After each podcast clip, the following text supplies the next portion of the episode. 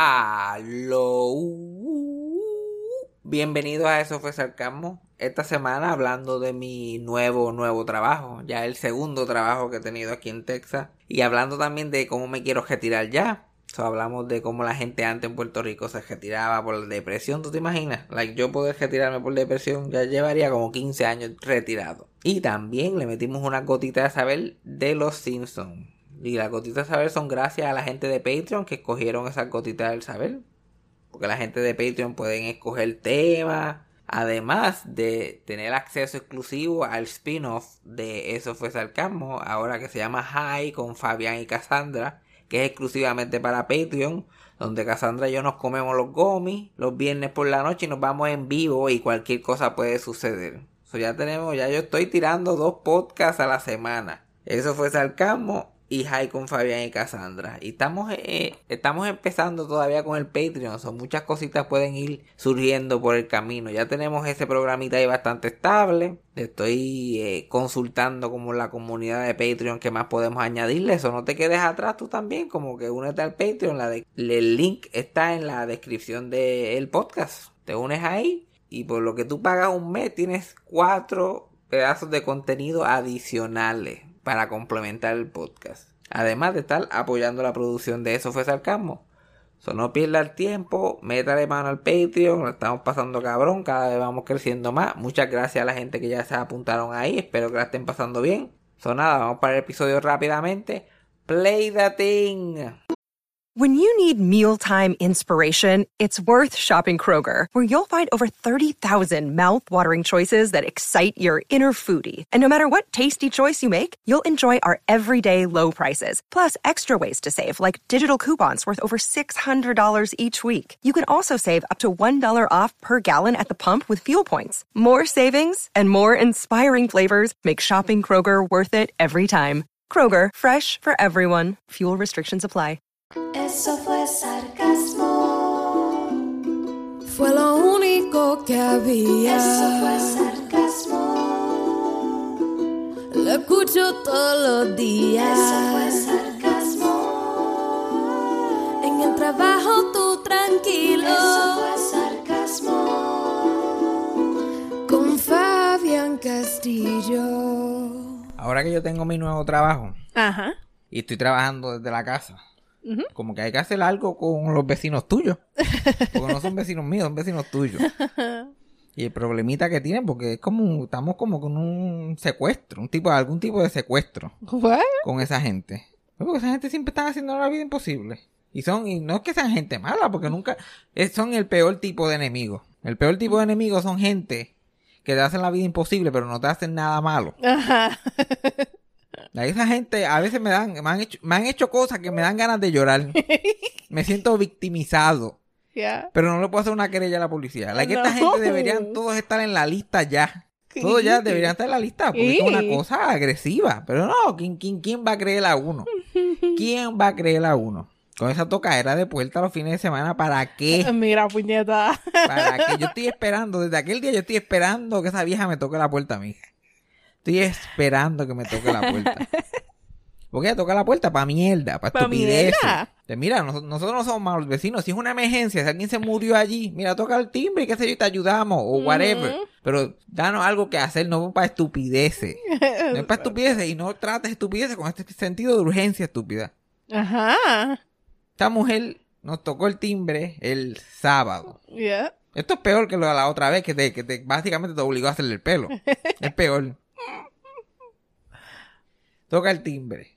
Y nosotros pichadera, porque ese, primero ese timbre suena y nosotros como los gatos brincamos. Como los, como como los- como los gatos, que los gatos están tranquilitos caminando, brincan y siguen caminando para otro lado. Brincamos para arriba. ¿Y quién carajo es? Normalmente son que dejan paquetes o cosas. Sí. nosotros le pichamos. Le pichamos y whatever. Yo abro la puerta así, el otro vecino que está allá en la esquina, que ese sí no jode por nada. Que él ni me habla. Ajá. Él me dice, ah, el vecino te está tocando la puerta. Y yo, yo miro así, yo no va a nadie. Más que a él sentado en la esquina, yo no va a nadie. Pero yo, pues, yo no voy a ir a buscarlo a él porque el, que- el supuesto, la persona que tocó se fue, eso no era tan urgente. Yo cogí, cierro la puerta, continúo con mi día. Al otro día, pling, plum. Yo, ¿Qué carajo tú quieres? ¿Qué carajo tú quieres, puñeta? Y nosotros vamos a pichar, Ay. vamos a pichar.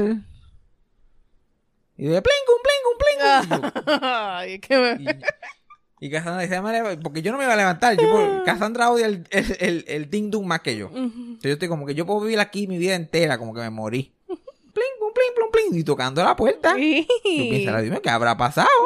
Entonces uno va y, le va, y, y entonces uno va y, y abre la fucking puerta. Entonces uno abre la puerta ya sufriendo. Sí. Oye, ¿qué carajo puede ser? Yo estoy en nu. Yo estoy básicamente en nu. Cassandra está a mitad en nu. Y, ta- y tú te habías pintado el pelo, tenías una bolsa plástica en la cabeza. Lo menos que estabas tú era presentable. Parecía el asistente de Aunt Jemima. Literal. Y tú como que, ¿qué carajo tú quieres? ¿Qué ca- y tú como que, ajá. Y ella que quería regalarte su vacuum. Sí. Que tú, que tú tienes un vacuum ahí. Y tú like, no, no, está bien, no quiero, no quiero vacuum. Yo tengo uno, no, vente, vente, para que lo busque, vente, vente. Y yo, pero tú no ves que yo estoy aquí, like fucking en nua. Literal.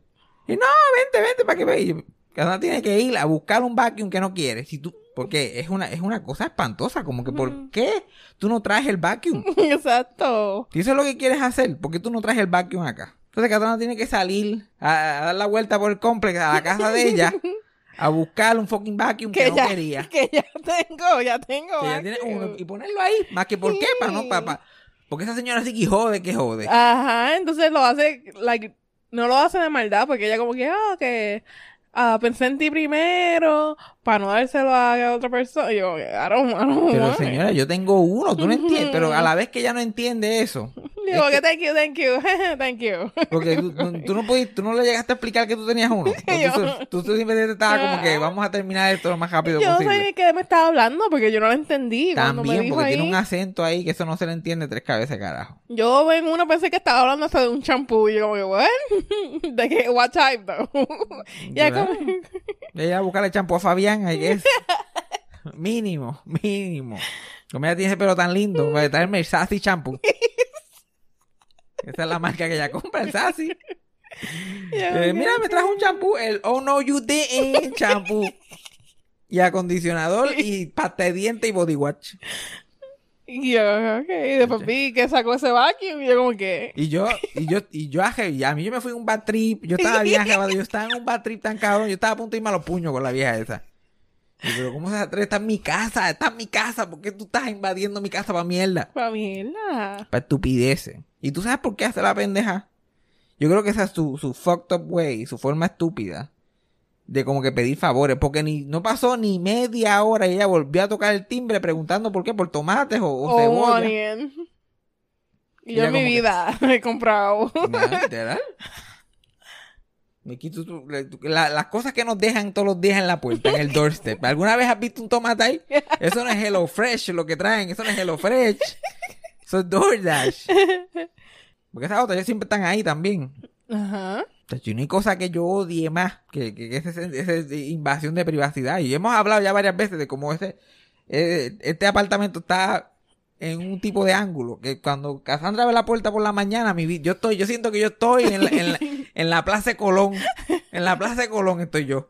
Expuesto por todos los ángulos. Exacto. Yo puedo ver mi trabajo viejo y ellos me pueden ver a mí. Yo, like, "Yeah". Y estoy en el sofá. Yo en el sofá tirado así, lagañoso. Una cosa espantosa. No, pero... I was losing it. No es una cosa, esa es la última vez, esa es la última que la voy a aguantar. Estoy loco que vuelva. Ay, pero... Esa es la última que voy a aguantar. Pero ayer tú estabas...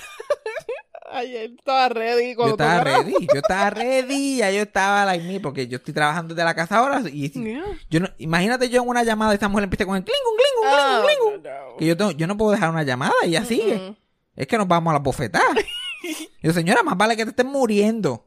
Más vale que te estés muriendo, me ama. Literal, es verdad. Ya me tienen cansado.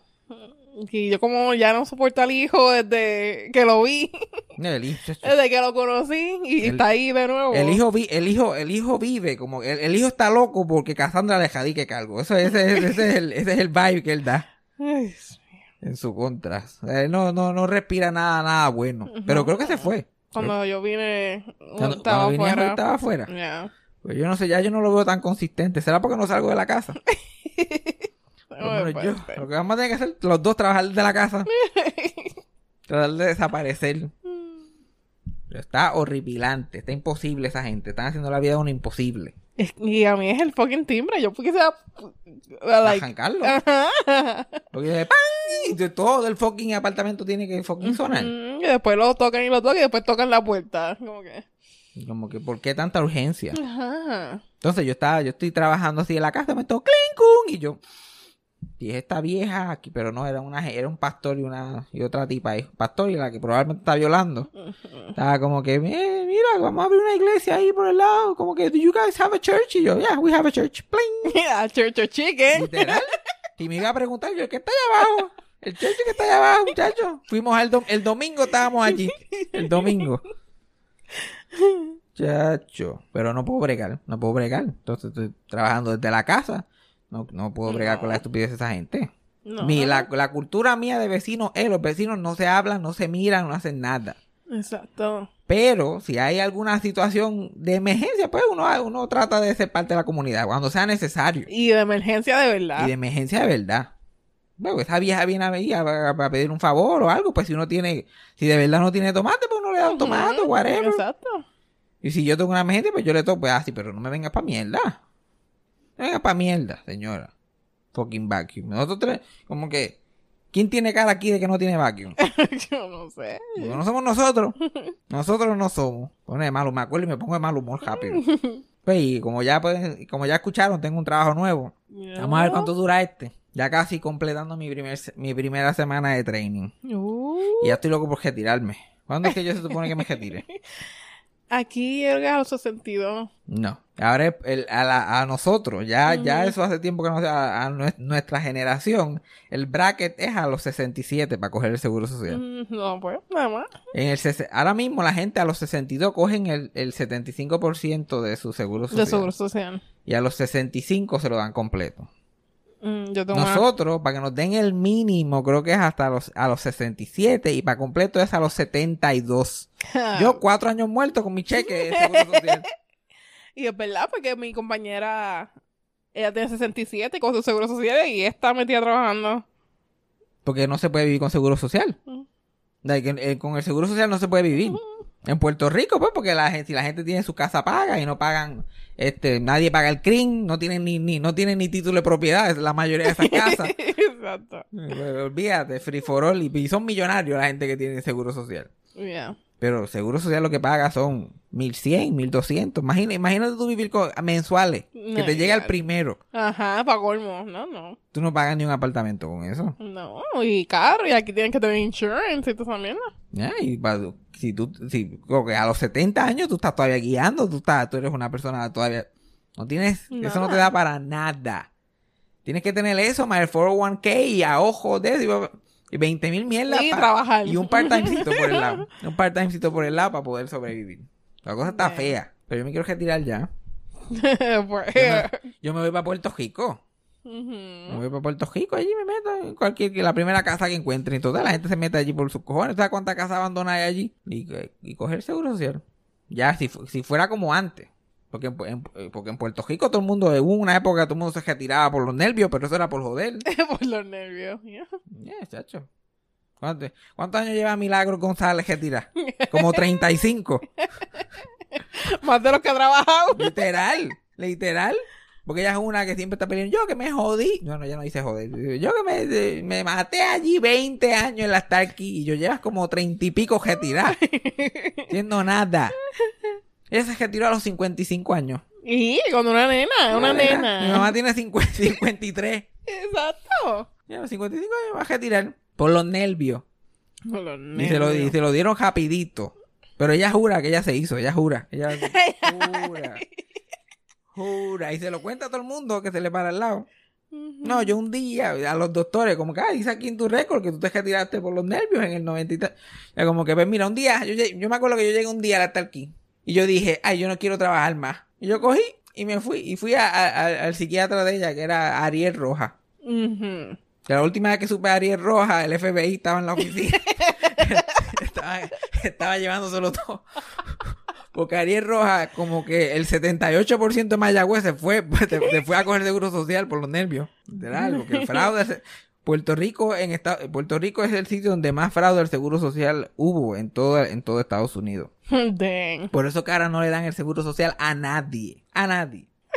You've ruined it. Thanks. Sí, lo dañaron, lo dañaron. Eso, lo, que, lo que es mi abuela y las hermanas dañaron Lo el seguro dañaron. social, lo llevaron a quiebra. llevaron a quiebra porque es como que la matemática es, pues cuando te retiras te quedan pocos años. No, no tiene... Pero chacho, se, se fueron overtime esta gente. Fueron overtime hace jato. Y ella fue y dice, ay, yo, no, yo cogí. Y mi abuelo se había acabado de morir también, que esa era otra cosa. Que ella no, que ella, cuando mi, cuando mi abuelo se murió, ella quedó viuda a los 55, la que ella perdió la mente como por dos años. Sí. Ya volvió como dos años después. Ya no, yo me, vestí, yo me vestí de negro y fui allí con un pañito para secarse las lágrimas. Y ahí que, y- y que Ariel Rojas le hizo un par de preguntas y que ella y que pasó a las millas. ¿Por qué? Porque ella no se hizo de más. Porque entonces todas las compañeras de ella, de ella tal que iban, porque esa era la fiebrecita, Yeah. y a muchas de ellas las negaban porque ellas cogían y se ponían un zapato de un color, otro de otro. Ya, Le exagerando. metían de más, le metían de más. Se iban over, se iban over. Pues, decían, eh, decían que se ponían tres relojes, like, ese tipo de cosas pasaba todo el tiempo. Cuando eso se convirtió a la fiebre, todo el mundo estaba con esa mierda. Y se los negaban porque como que hasta el mismo doctor estaba like, cabrón, no puede, no puede, no, no puede ser así, no puede ser tan exagerado. Exacto. Y mi abuela se cree que ya se hizo exitosamente. ¿Qué se hizo? Ya, ya se hizo. Eso lo habrán mirado por encima nada más. y, Uf, solamente porque se cree que me está engañando a mí. Te lo merece, te lo merece con la, con la cara de, de- de orgullo que ella tiene hacia ella misma, de, como- de lo cabrón que le está quedando. ¿Sabes qué? La que ella le dieron el seguro social por depresión. Imagínate si dieran el seguro social por depresión. Puñeta. Te hubiera ido a quiebra más rápido ya. Ya yo estuviera colectando. Tú y yo estuviéramos, mira, en- los caminantes del mall. Todas las mañanas. Ningún tipo de problema. Y lo dañaron. Otra cosa más que esa generación dañó completamente. Que la gente, la gente, la, esa generación de gente vieja lo dañaron todo para nosotros. Y después dicen, Después hablan. porque ya ni el, ya casi en Puerto Rico no dan ni acomodo razonable en los trabajos. Porque antes daban aco- ahora todo el mundo, ahora todo el mundo, todo el mundo quería coger acomodo razonable, nadie quería hacer nada, se jodió, ahora no, no, todo el mundo se está haciendo, se jodió todo el Sí, mundo. sí. Porque mi, mi abuela Socojo era otra, que yo me acuerdo cuando yo era chiquito, ella todavía trabajaba. Ella trabajaba de conserje en una escuela. Y ella no hacía nada. Ella no hacía nada porque era vieja. Pero estaba allí todavía. El trabajo de ella era abrir y cerrar el portón. Eso es lo único que hacía. Y, sen- y me acuerdo que en verano, que, era ella la única que estaba, porque no tenía ni, ni director de esa escuela, de eso, ella se sentaba en la oficina, la silla de la secretaria todo el día allí, esperando que alguien llegara. Ya como que ya yo limpié todo lo que yo iba a limpiar. Sí. Y yo, la, pues, es verdad, ella es vieja, ya no puede hacer nada. Sin embargo, ella con, con 59, 60, 61. Mira, uno lo piensa ahora, mira, mija, con, con una escoba y disimula por lo menos. Simula, exacto. No, que a mí me operaron. La, la gente vieja te cree que lo operan una vez y es para toda la vida. Para toda la vida. Venga, Cassandra lo operan de la espalda. Imagínate tú toda la vida. No, yo, yo soy operada de la espalda. Yo no puedo hacer nada. Yo no puedo hacer nada. Y esa es la actitud de estos viejos siempre. Chacho, si yo, tuvi, si yo, si yo tuviera una peseta, por cada vez que mi abuela dice que la operaron del corazón para salirse de algo, la, yo le he visto diciéndose a la policía para salirse de tique. Que ella la operaron del corazón hace 18 años. Y eso explica por qué ibas a 45 en una zona de 35. Y yo, no, no, es que yo, yo soy viuda y me operaron del corazón. Rápido, tira las tarjetas. Sí, tanto, pla, pla, pla, pla. Chacho, gracias a Dios que no es negra en Estados Unidos, porque si no, pero yo soy negra. Soy negra, es racismo, como no es negro, ¿verdad? Como no es negro, ya sería de esa gente. Sí.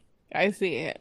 Pero uno no, uno no, ya uno no puede. Ahora la, gene- la generación de nosotros somos los que nos quejamos mucho. Ajá, exacto. Nosotros nos quejamos mucho, ay, pues, ay, ahora están la generación de ahora. Después que lo quebraron todo, se sirvieron con la cuchara grande, hicieron lo que les dio la gana, todavía están por ahí dando tumbo. Todavía están jodiendo por ahí. Exacto, y uno, uno, el, el, el problemático. Los millennials y ahora los otros, yo ni sé cómo se llaman estas otras generaciones. Los Gen Z. Los Gen Z y los Zoomers. Y Porque los ahora, hay- ahora ya está otra, ya, está ¿Ya? dos debajo de nosotros. Yeah. Parece mentira.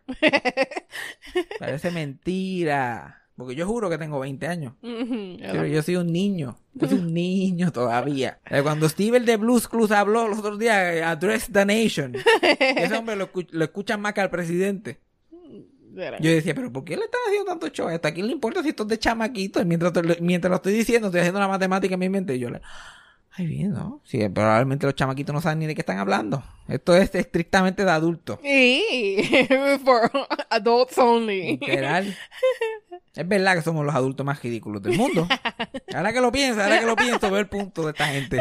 que el tipo volvió a apologize. Sí, tuvo que hacer una... Y la gente todavía... Y eso es noticia internacional. Mm, A mí no me coge. Y no, porque nuestros padres no están como esperando un mensaje del tío Nobel, ni, ni de Sandra Saiter, ni nada por el estilo. Aunque estaría bueno, no estaría mal. Se ha aceptado, Sandra, si escucha.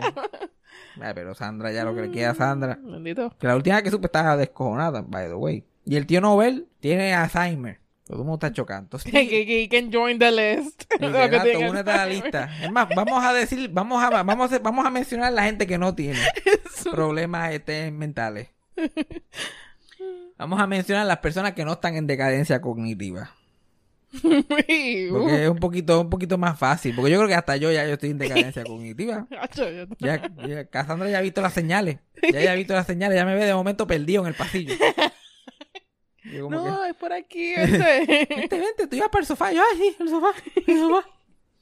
Uy, pero una cosa espantosa. No, no, no espera que lado. Esta pandemia está descojonando a la gente mentalmente. Sí. Like, Dagmar está en decadencia. No, like, Dagmar, eh, sí. yo no, I'm not kidding, yo no estoy vacilando. Dagmar siempre ha sido cookie. Y siempre está en un silly goofy mood. pero Dagmar está en decadencia. Que se tire su mensajito también pronto. Sí.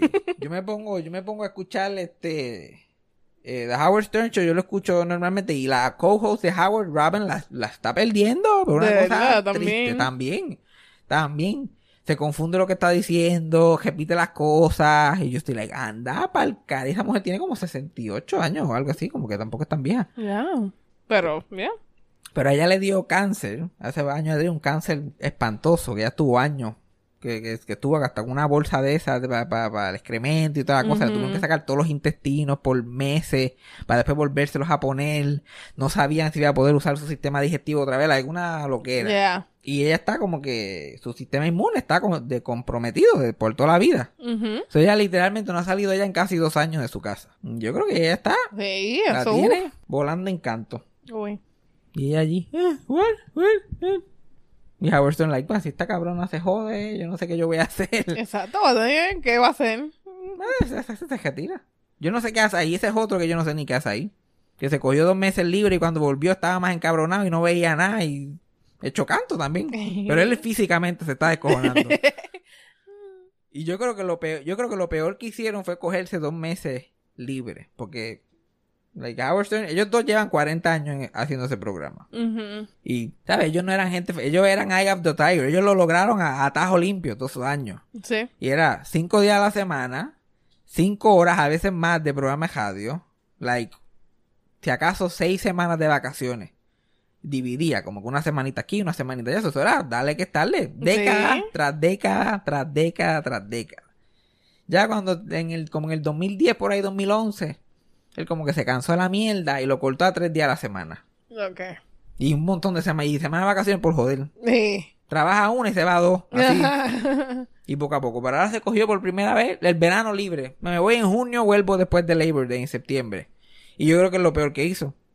Porque ya ellos están en una edad que como que para parar lo que llevas haciendo toda tu vida y volver a y volver. Ya está pasando como la Comay. Es como anda, y ahora como carajo yo hago esto. Como que vale, esto como que no. La que él hizo el primer programa y, y al otro día dijo, muchacho, ayer cuando yo terminé el show yo por poco me desmayo. La mujer mía me tuvo que cargar casi a la cama. La gente no está, la gente no está para esos tajos. No sé, la, la, el, el mundo está cambiando tan rápido y nuestra, nuestro cerebro, no están- los cerebros de todo el mundo no están procesando bien. Todo el mundo está como que descojonándose todo el mundo poco a poco. No se sabe qué es de la vida de nosotros. Pero yo me quiero retirar, como estaba diciendo. Yo no sé, yo no sé por qué. Yo llego a ser, yo llego a ser el 10% de los chavos que hizo ese hombre, yo no hago un podcast más.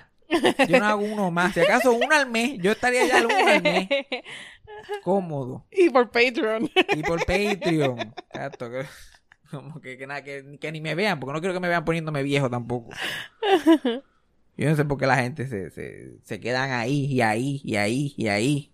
Que se convierte parte de su vida. Yo siento que esto, yo lo puedo dejar. A mí me gusta hacer esto, pero yo lo puedo dejar. Sí, que no estás tan into it. Y hubo un punto en mi vida como que yo estaba like, oh, esto es lo que yo no le da, yo lo puedo dejar tranquilo. Sin que, me- sin que se me quede nada por dentro. sin que se me quede nada por dentro, yo lo puedo dejar. Lo que pasa es que pues, todavía, todavía me quedan unos truquitos debajo de la manga, todavía, todavía me queda cajera. Sí. Pero ya, pero cuando yo cuando yo vea que se acabó, se acabó. A mí no me queda nada por decir ya. ¿Y vas a hacer mensajito o vas a hacer un Steve y te vas? Nada más. No, no, yo me Te vas yo- pa' college. Steve es el único que se tiró esa mierda. Te vas para college. Steve es el único que se tiró esa mierda. Porque todo el mundo cuando se va lo anuncia, tiene participación. Pues coño, hasta David Letterman lo dijo un año, como que un año antes. Lo dijo en abril del 2014 para irse en mayo del, del 2015. Ujú. Como que hay un- y lo que la gente no sabe, cuando tú lo dices con tiempo, la gente te mama el bicho todo el fucking año. Ya. Te conviertes en la gran jodienda hasta. La gente que no se retira nunca se entera lo mucho que la gente lo quiere. Porque la gente lo toma por, por dado. La gente lo toma por dado. A menos que tú seas una cosa bien brutal. o- Y que empieces a patinar una cosa bien cabrona, como Chori Castro. Que Chori Castro tuvo un farewell tour de como cinco años. Que ya no estaba ni coherente, pero todavía trabajando en radio todos los días, lo llevaban a todos lados. Y la gente, di- homenaje en todas las esquinas. Donde quiera que se paraba, que estaba tan jodido donde quiera que se paraba, le daba un cuadro, una medalla. Estaba más Y decorado. Chori, like, "Ah, ah". Ahí tiene que retirar. Like, el día que David Letterman, porque David Letterman tuvo 33 años haciendo esa mierda ahí. Dale que es tarde. Todos los días también. Que ahora el mismo que él también se arrepiente de haberse quedado tanto tiempo. Ujú. Y cuando Jimmy Fallon entró a las once y media, cogió el Tonight Show, que trajo el Tonight Show a Nueva York por primera vez en, en pff, 50 años, yo creo. O algo así, o 48. El David Letterman se jodió. La que ahí fue, oh, esto se jodió de verdad. Porque, porque él era el programa más caliente de la televisión por esos dos o tres años. Ajá. Y todos los toda la gente que iban a sus giras publicitarias a Nueva York, iban a Jimmy Fallon. Ujú. Ok. Y como Letterman este, ya, este, tenía ya esa costumbre vieja de que tú no puedes, tú no puedes salir en Jimmy Fallon el lunes y el martes salir en Letterman. Tiene que ser gente que no ha salido ahí. O sea, tiene que haber un espacio entre los shows y bla, bla, bla. No como ahora que literal alguien va a promocionar una película y tú te lo Y encuentras hasta en la estufa. lados. Hasta en la estufa te lo encuentras. todos lados. Pues la cosa se puso bien fea, que de momento él estaba con gente que yo ni, ni él ni yo sabían quién era. Y él lo estaba conociendo allí. Y te lo juro, yo dije, Jimmy Fallon estrenó, yo dije, esto se jodió.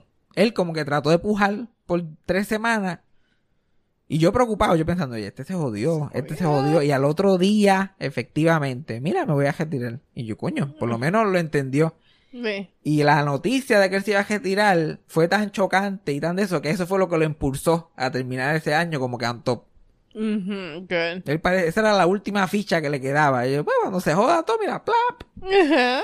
Y ahí se fue en el Farewell Tour y olvídate, y como 25 millones de personas vieron el último programa, 13 de millones de personas vieron el último mes.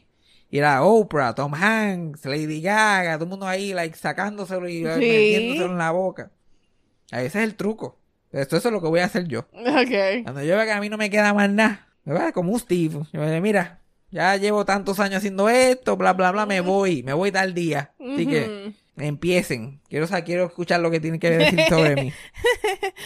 Y ahí, toda esa gente que me odia empiezan uno detrás del otro. Exacto.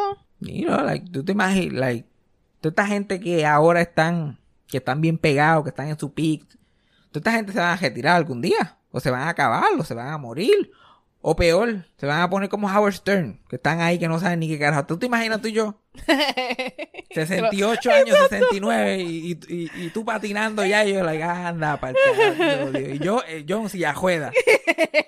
Y yo, pues, yo mientras pueda hablar, yo lo hago, que se joda todo. ¿De qué yo estaba hablando? Bueno, bueno. Horrible. Ay, ¿Y qué material va a decir? ¿Qué material vas a decir ahí? Ya mi abuela todavía, bajado, bajado. Yo me tiré un milagro los otros días. ¿Un qué? Milagro. ¿Un qué? ¿Un milagro? Milagro. Y celebrando aniversario hoy, el aniversario número 63, que mi abuela Milagro murió. Cositas así, me imagino. Cositas así. Pero y hablando de mierda, como que me cagué encima dos veces ayer, como que debe ser algo así. Eso, tú sabes que eso pega, eso pega. Eso, pe- eso está pegado ahora. Eso está pegado. Cuando yo empecé no estaba tan pegado. Ahora está pegado. Y que yo, yo lo que quiero ver es, yo quiero ver a Chente, a el nivel Howard Stern ahora. Yo quiero, yo quiero eso, yo quiero ver a Chente viejo. Que por cierto, que por cierto, como que ah, yo no sé, la pandemia no así. Pero yo creo que no es ni la pandemia. Gente está en un weird, un espacio bien raro de su identidad. Ujú. Porque aquí, aquí vemos Chente todos los días. Y esa es la Nosotros cosa. somos un Chente household. Aquí Chente es la comay de esta generación. Todos los días a las 6 de la tarde aquí se pone Chente. Y no sabemos ni de qué carajo está hablando, pero... Pero lo vemos Lo y lo criticamos y lo aportamos y ya. Sí, somos, para todos, vamos, los- somos unos estudiosos de Chente. Sí, sí. Y brega, la cosa es que brega. Brega, Yo me lo gozo todo. El programa que no todo. Hay otro que yo estoy like, yo no sé qué carajo está pasando. Yo perdí el hilo del... Yo escucho el podcast de Chente desde que empezó. Yo perdí el hilo en algún punto. Ahora es baloncesto, a veces es como que este... Los reggaetoneros. reggaetonero. De momento hay como que personaje, como que gallo de produce, alguien y qué sé yo. Y tú estás ahí como que... Ok. El de mi familia ahora está pegado allí.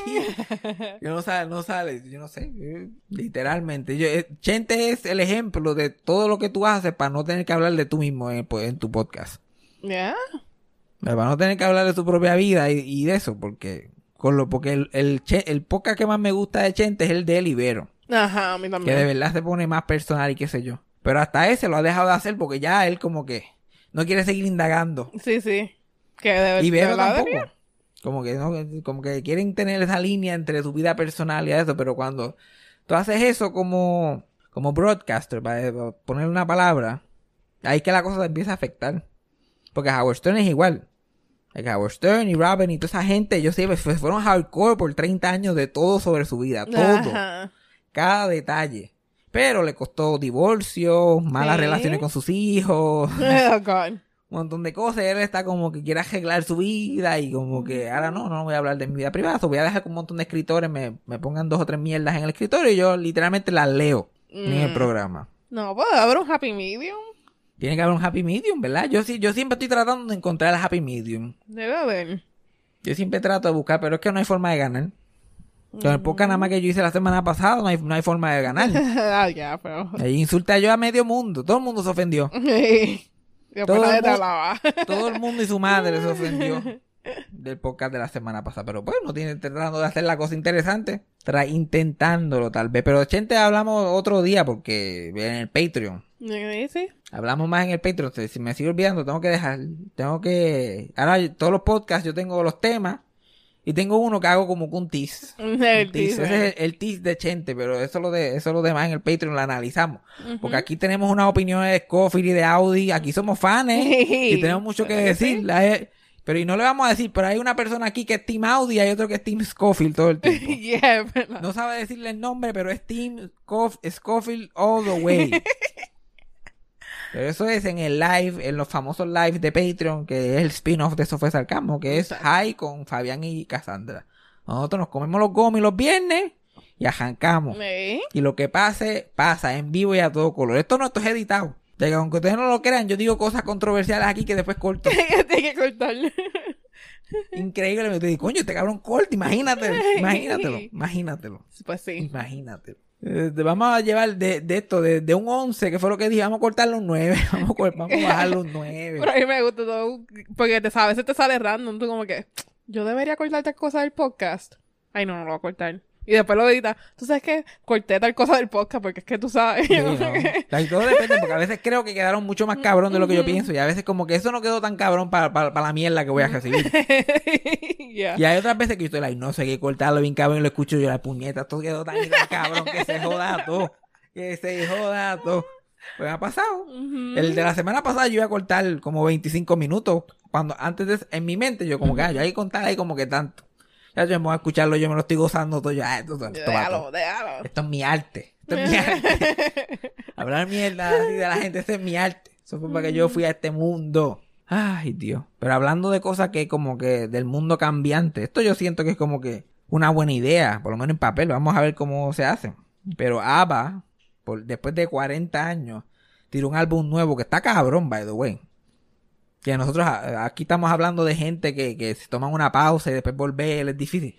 Esos cabrones tiraron un álbum y es un álbum de ABBA como si hubiera salido en el 83. Como que anda para el carajo, que cabrón está esto.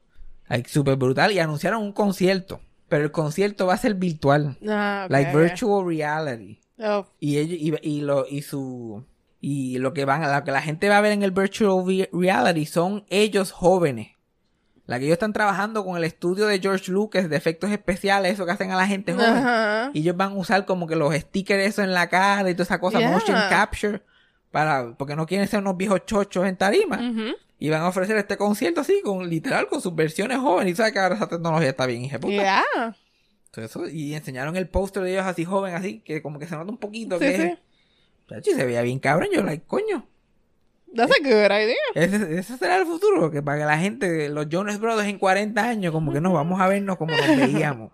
Please. Que se vea así bien, para que la gente, porque yo creo que eso es bueno, porque la gente va a pagar el concierto. Primero, pueden ir, cualquier persona en el mundo puede ir al concierto, lo que necesita es comprar el ticket. Ajá. Que esa otra, que creo que una de, la- una de las muchachas de ABBA, una de las muchachas, una de las doñas de ABBA, le tiene miedo a volar.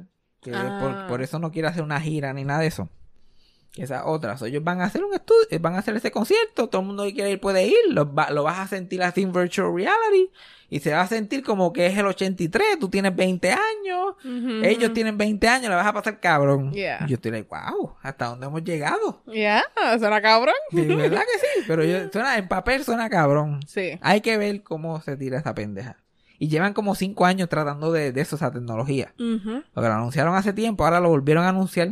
Porque a veces anuncian cosas y después la gente pichea. Exacto. Pero ahora como que ya, ya, lo- como que we figure it out, lo logramos. Ahora que estamos en pandemia y el mundo es diferente, ahora más todavía.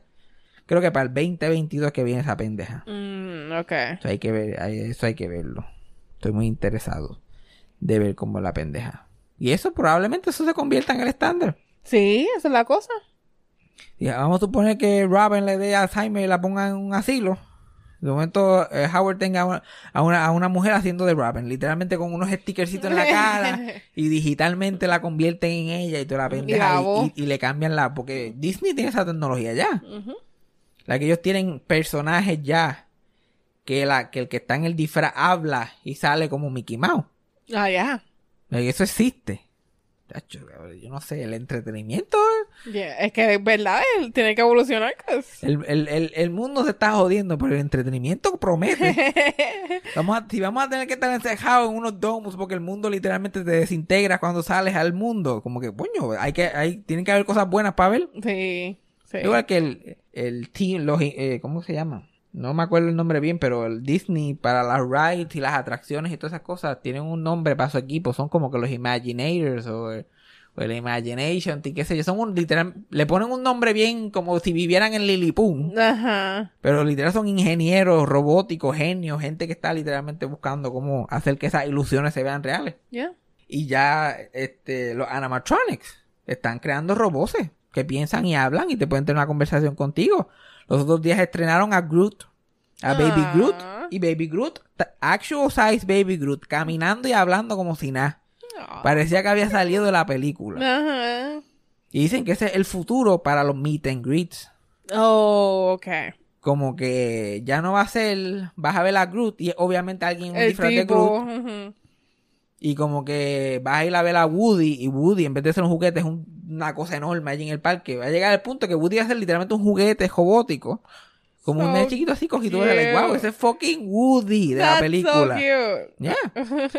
Esto es lo que viene por ahí, el Baby Groot y el Hulk, como que el, Hulk- el Hulk grande sea. va a ser el fucking Hulk grande y va a hablar y se va a mover como el que sale en la película. Porque son los Transformers que ahora y es como Yeah. que impresionante. Yo como que, wow.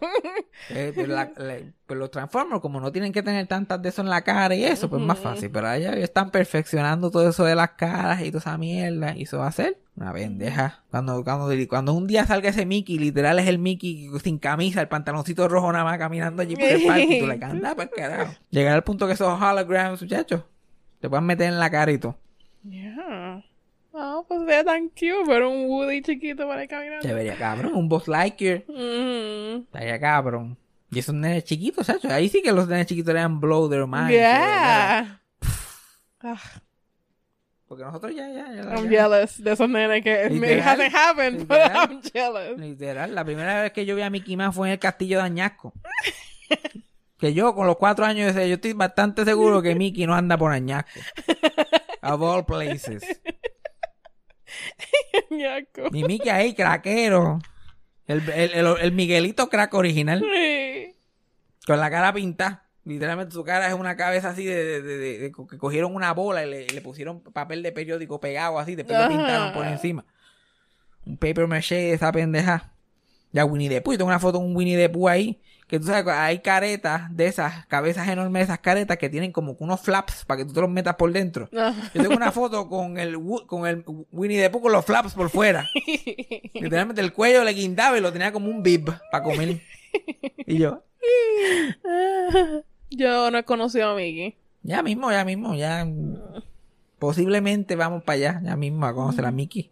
Yo me acuerdo que cuando yo conocí a Mickey el de Disney, yo me emocioné como si yo hubiera visto un artista. Me acuerdo que la abracé y todo, yo tenía como 12 años, ya era bastante grande. Y hay una foto por ahí de yo abrazando a Mickey yo, like, oh my god, fucking Mickey. Mickey. El de Disney on Ice. Uno piensa que es el mismo, es el mismo Mickey. Exacto, para todo el mundo. Ese Mickey anda por ahí. Sabrá Dios a quien yo estaba abrazando. Sabrá Dios. Y ahora, la última que yo fui, que fui a Disney, vi a Mickey, Mickey palpadeando, esa misma cara palpadeando, moviendo la nariz. Y Yolanda, por carajo. No, my Mickey. Sin embargo, conmigo frío, tieso el cabrón. Pero ahora con estos nenes chiquitos, el más carismático, el más que habla. Bueno, pero vamos a la gotita del saber, que las gotitas del saber las escogieron por Patreon Uh, en un pogo, porque ahora la gente te escoge sus gotitas del saber. Y de todos decidieron el más básico, of course, los Simpsons. Ah, ok. Yo nunca me dijiste las opciones o no sé qué. Creo que, creo que era como que. No me acuerdo que era. Era. era yo sé que era Seinfeld, Los Simpsons y otra cosa, pero no me acuerdo que era la otra cosa. Eh, whatever. Pero Ajá. escogieron Los Simpsons. Y una, de las, y una de las cosas que, que me comentaron en el Patreon es que, que explicara eso de cómo los Simpsons lo predicen todo en todo momento. Y yo la- y la cosa es como que los Simpsons no, no es que los Simpsons sean Nostradamus. Primero, han pegado un montón de cosas. Like, un montón de cosas. Pero hay un montón de otras cosas más que simplemente como que ellos hacen parodia de eso después. ¿Qué pasa? Y la gente la saca screenshot y hacen memes. Y como que o hacen un Photoshop ahí bien al garete. Yeah, yeah. Like, yo vi una vez un meme que estaban pasando por ahí que ah, los Simpsons lo predijeron y era este Chief Wiggum, que es el, el de la jefe de la policía, con la jodilla encima de un muñequito que se parecía a George Floyd. Mhm. Y yo estoy bastante seguro que ese este, no, no es que yo esté keep up con los 900 mil episodios que hay, pero yo estoy Ajá. seguro que eso no pasó en, el, en la serie. So, no es que los, los Simpsons lo predicen todo, es que el mundo ha llegado al punto que se ha convertido en sátira. Los Simpsons son sátira de la, de la vida americana, del mundo. Y para su tiempo, pues era como que bien exagerado con las cosas que pasaban. Pero era haciendo sátira de, los problemas que tenía Estados Unidos. ¿Sabes? Que como Estados Unidos ha seguido, ha seguido en el mismo patrón todos estos treinta y pico de años y poniéndose peor. pues ya en comparación, literal, Los Simpsons parece un fucking documental. a este punto. Pero cuando Lisa dijo que Donald Trump iba a ser el presidente en el 2016, ella lo dijo como un chiste. De como, como quien dice, como va la cosa y como lo bruta que es la gente en el 2016, esto probablemente esté pasando. Ja, ja, ja, ja, ja.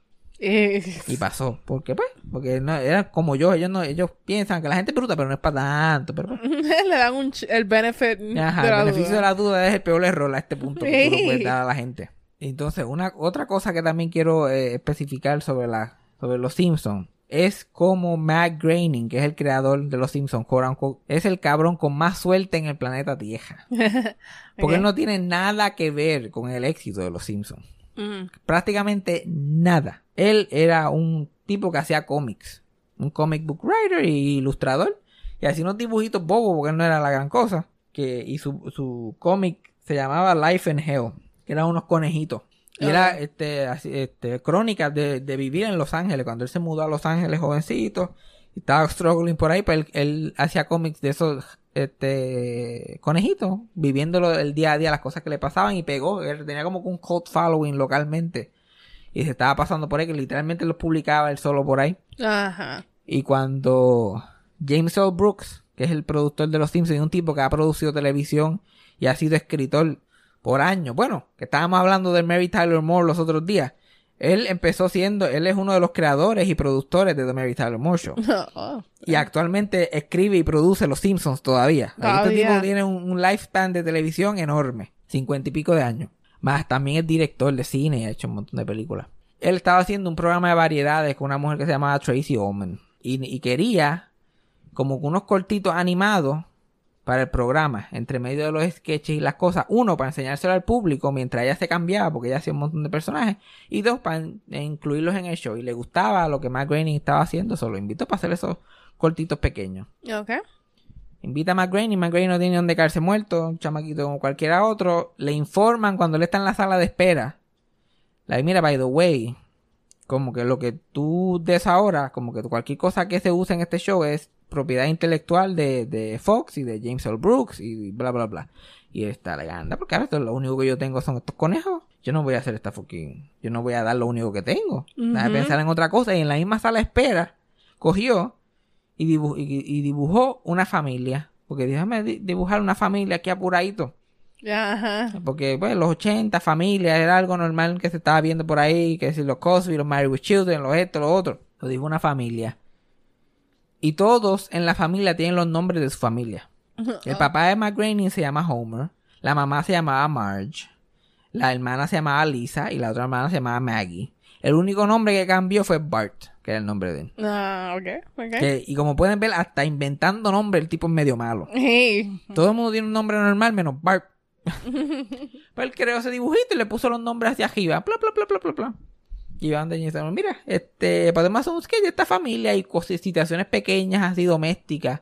Una idea muy original. Sí. Situaciones domésticas de esta familia y bla, bla, bla, bla. Y empiezan a hacer esos cortitos y son bien diferentes a como la serie terminó siendo. Los personajes son bien distintos. Literalmente cogen este actores que ya trabajaban en el show de Tracy Ullman para hacer las voces y todo eso, todo a chip y hacen dos o tres cortitos de dos o tres minutos. Pero pegan y la gente como que le está llamando la atención y son interesantes, muchísimo más que el, que el show, el show de variedades. La gente que trabajaba en el show dice que se- le- la gente en el público se reía más de los cortos. Like, cuando ya empezaba otra vez a hacer sketch era como que ah, Ah, no pueden poner otro shortcito de eso. so deciden, vamos a hacer esto a media hora. Que eso no había pasado. Hacer un, un sitcom de adulto en prime time, de animado, no había pasado desde los Picapiedras en el 66. Ok, ok. Habían pasado como a ese punto treinta y pico de años, algo así. Era una idea como que decían, ah, ya eso no se puede hacer. Eso pasó porque los Picapiedras fueron los primeros. Y después no volvió hasta los Simpsons. Entonces, como que yo, eso, yo creo que eso fue una vez, eso no va a volver a pasar, bla, bla, bla, bla. Pero vamos a ir, pero ellos querían tirarse y, y lo hicieron. Y como Fox todavía era nuevo para ese tiempo, no tenía muchas cosas, pues le dio el break de hacer la media hora. Y ellos empiezan a hacer la producción y James Earl Brooks contrata a Sam Simon, que era un amigo de él, que era escritor de comedia, que había trabajado en un montón de sitcoms clásicos de la época. Él era ese tipo, el escritor como que resuelve los dos. Este tipo era el showrunner, el escritor, eh, producía el show, un jack of all trades, ya un veterano de sitcoms. Pero mira, para que cojas esta idea de Matt Groening y lo conviertas en un sitcom. Con él, Sam, Sam Simon y, y James Earl Brooks y Matt Groening. Supu- Supuestamente que ya Matt Groening, ya yo te dije la contribución de él. Y ya eso Ya- era punto. Ya yo te dije lo que él hizo. Entonces, lo, el, el que contrata todos los escritores de los Simpsons es Sam Simon. Ahí van los vecinos otra vez. Ahí va, tú ves cómo son. Tú ves cómo son. No sé si los escuchan, pero ahí están jodiendo otra vez. Sam Simon este, contrata a todos los, los escritores. Diseña a todos los demás personajes. Y crea a todos los demás personajes de los Simpsons. Como que él. Porque él también sabía dibujar. Y había trabajado en, eso, eh, en cosas animadas de escritor también. So, él literalmente diseñó a Mr. Burns y a Smithers y que si a Flanders y todos estos personajes. No, y este va a ser el religioso y este va a ser el greedy. y y poco a poco va diseñando esta gente y contrata a los mejores escritores de comedia de ese momento. Ok. Y chamaquitos que, que, que, que tenían una buena reputación, como que los Conens y los, los, los escritores, los, los hot young writers que habían por ahí. La gente que querían hacer algo diferente. Lo único y diferente de la comedia. Ajá, exacto. Entonces ponen este show y el show hacen los primeros tres episodios, que es la primera temporada. Y para que la, para que una serie animada en prime time fuera costo efectivo, pues tenían que, eh, ahí fue que se inventó eso de llevar lo, lo- las series animadas a Corea para que la hicieran a, a- precio de pescado bombado. Ajá. O sea, literalmente ellos hacen dos o tres dibujos en Estados Unidos, como que para, gui- para guiar. Para. Y los in-betweens, que literalmente todo el trabajo lo hacen en Corea. Hay gente que están a 3 centavos la hora, Yeah. se muere uno y los recogen y ponen Y a otro. otro. Y, y exactamente igual. Sí, literal, y uy, lo seguimos por ahí. Y esa es la primera vez que eso se hizo. Cuando regresa para atrás lo- lo- los resultados del primer episodio, horripilante. La animación es horrible. El test screening, esto va a ser un papelón. Esa gente en Corea, yo no sé qué estaban haciendo. Pusieron a gente de colores que no eran. La gente cambia de color de momento. Las cosas eh, cambian de sitio. Todo está mal hecho. Y esto se jodió. Pero como quiera dijeron, vamos a, ir, vamos a terminar la temporada ya para que ya estamos aquí. Para por lo menos cobrar las 13 semanas. Y lo terminaron. Y después como que mejoró un poquito. Tuvieron que literalmente ir a Corea a meterle dos bufetas allí al que estaba manejando qué- eso. Y pudieron mejorar hasta cierto punto el final de la temporada. Y Fox le dio el break. Ellos se supone que estrenaran en septiembre. Le dio el break de no estrenar en septiembre. Esperar hasta diciembre. Entonces el episodio de Navidad uno, era uno de los mejores que había salido. Entonces los cambiaron de orden y pusieron los peores al final de la temporada Ajá. y estrenaron con el episodio de Navidad. Y después de esa primera temporada tuvieron que cambiar un montón de cosas. Como que creo que consiguieron otra compañía en, en Corea que era un poquito mejor. Como que en vez de tres chavos vamos a pagarle seis chavos a la hora. Para que la cosa mejore un poco. Este, el canal le dijo que no, que no hicieran a Smithers negro. Porque Smithers original, su primera aparición Smithers es negro. Negro.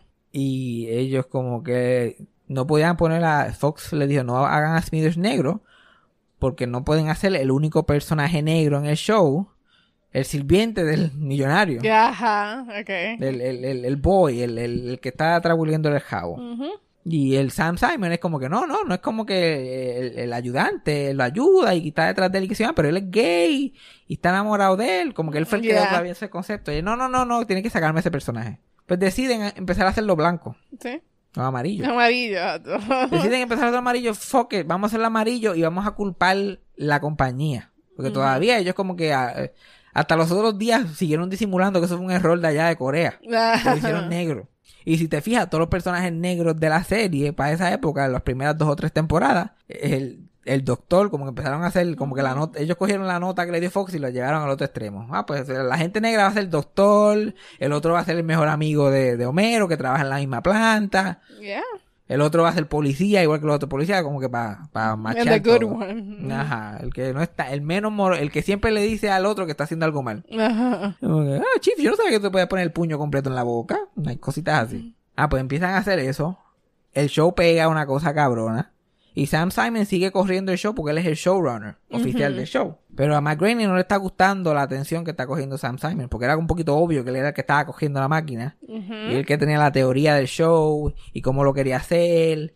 Y él tenía esta visión de que esto, porque sea animado, no quiere decir que Homero se va- le van a dar con un sartén y, y, y va a rebotar como si nada, le va a doler, le tiene que doler. Las cosas tienen que ser reales. Alguna gran pelea es uno de los primeros episodios de la, de la serie, es el, la- el, el episodio ese clásico que Homero se tira por la patineta, por el, por el bajanco ese enorme Yeah. y literalmente se cae. Pues ellos lo querían hacer como el coyote y coge camino, que de momento sale como si nada, y él como que no, no, no, este tipo se va canto. Quiero ver hasta sangre. Y si tú te fijas, hay un poquito de sangre. Like cuando lo están sacando la tercera o cuarta vez que se cae por ahí para abajo. Y todas cosas que se perdieron después en el camino. Pero él fue el que empezó con esa visión y hizo el, el show diferente. Y la tensión entre él y Matt Groening siguió creciendo. Luego empecé la segunda temporada, la tercera temporada, y hasta que finalmente en la tercera temporada lo votan. Votan a Sam Simon. A- a- y el show estaba, en su tercera temporada, el show apenas estaba pegado, pero apenas comenzaba. Nadie sabía la bestia que realmente se iba a convertir. Se lo querían sacar, él tenía un contrato bastante jugoso ya para ese momento.